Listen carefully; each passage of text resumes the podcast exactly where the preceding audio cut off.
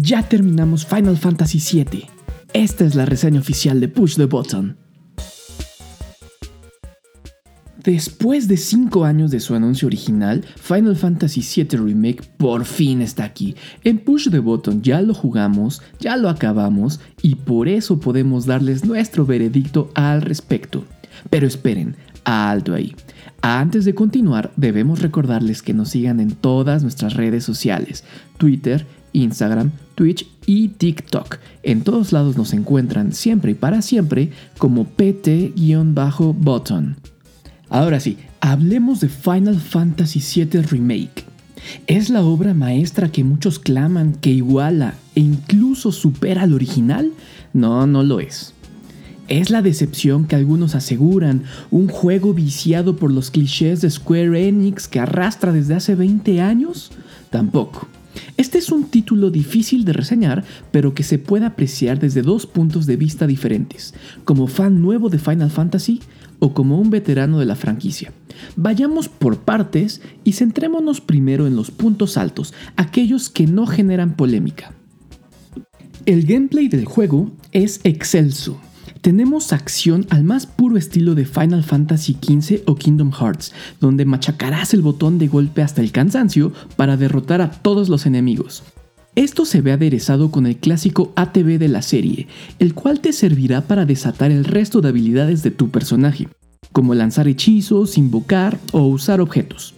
Esto le confiere al juego un gran nivel estratégico, pues debes de estar al pendiente tanto de lo que pasa en el campo de batalla como de tus barras de ATB. Muchas veces el momento que define la vida y la muerte dependerá de qué tan rápido se llene esa barrita. Junto a esto tenemos el sistema de materia, que se mantiene igual que en antaño. Estas esferas de colores te proveen de magia, aumentos estadísticos o habilidades especiales cuando las equipes en las ranuras de las armas o accesorios. De igual manera, conforme ganes batallas, estas subirán de nivel aumentando su poder.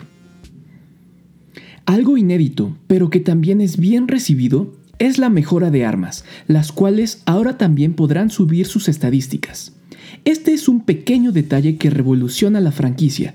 Por lo general, las mejores armas las encontramos en etapas avanzadas de un RPG. Con este sistema, la espada con mejor ataque o el bastón con mejor magia podría ser el primero que obtuvimos, aunque no nos daremos cuenta si no aumentamos el nivel de estos.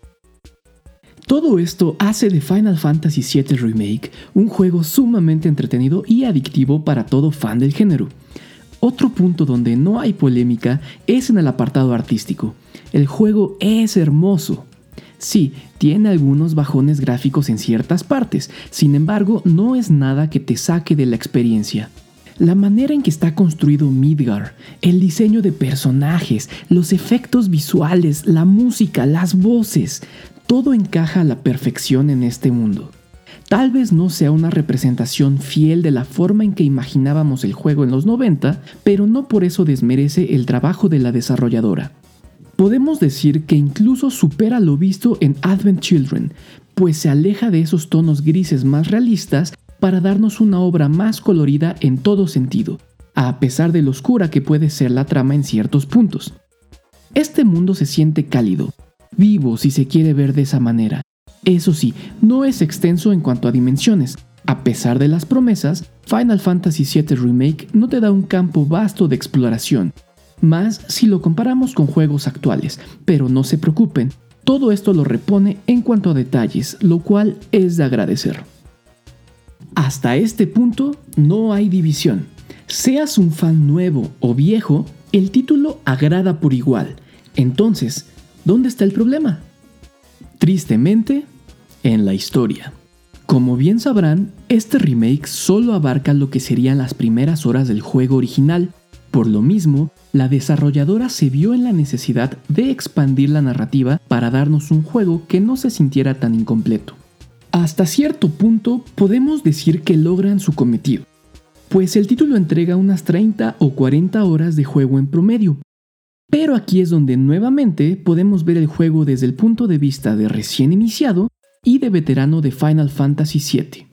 Si nunca en tu vida jugaste el Final Fantasy VII original o tu única experiencia con la franquicia son los juegos más recientes, no vas a notar estos agregados narrativos.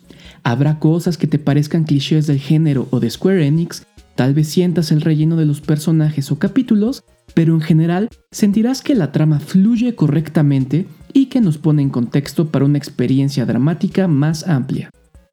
Ya si nos clavamos, podemos decir que cuando veamos todas las entregas que compongan a Final Fantasy VII Remake, tendremos un producto con los cánones aristotélicos de la poética, con un inicio, un desarrollo y un final que vienen aderezados de un punto climático.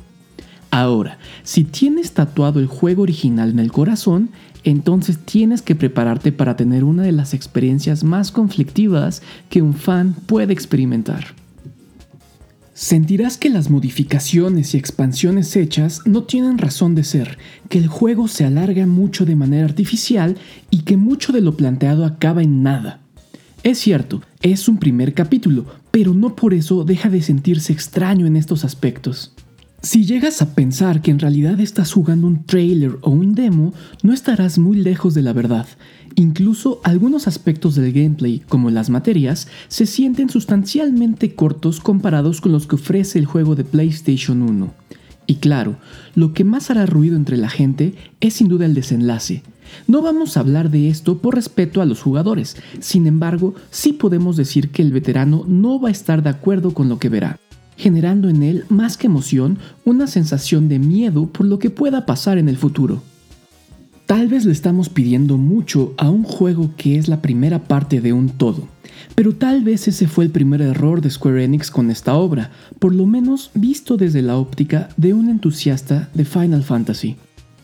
Este remake, como juego y sin meternos en terrenos de controversia, es un título destacable que merece la pena ser experimentado por cualquier amante de los videojuegos. Su sistema de juego pulido y nivel artístico lo ponen entre los mejores representantes de la generación y de la franquicia. A nivel subjetivo, bien vale la pena que analices qué clase de jugador eres y si estás dispuesto o no a pasar por alto los posibles inconvenientes aquí mencionados. A pesar de lo adictivo del juego, es casi un hecho que la historia hará que quieras golpear a la persona que se le ocurrieron dichas modificaciones. Y esa es la reseña de Push the Button a Final Fantasy VII. Ya saben que nosotros no les ponemos calificaciones a los videojuegos porque no son exámenes de matemáticas. En fin, ahora pasamos a los saludos de la semana. El primero es para arroba Jusdan, que es un gran tuitero y un gran seguidor de Push the Button. El segundo es para arroba Shakasuchil, quien también es un gran seguidor de PTV. El tercero y último es para arroba Oscar-Tobías, quien se acaba de enterar que hay podcast de Push the Button y ya apareció. Si ustedes quieren recibir un saludo en nuestros podcasts, solo deben de estar atentos de todas nuestras redes sociales porque en cualquier momento haremos el llamado que ustedes deben contestar. Y eso fue todo por el podcast del día de hoy. Yo soy Pablo Corso de Push the Button y les pedimos que nunca dejen de jugar.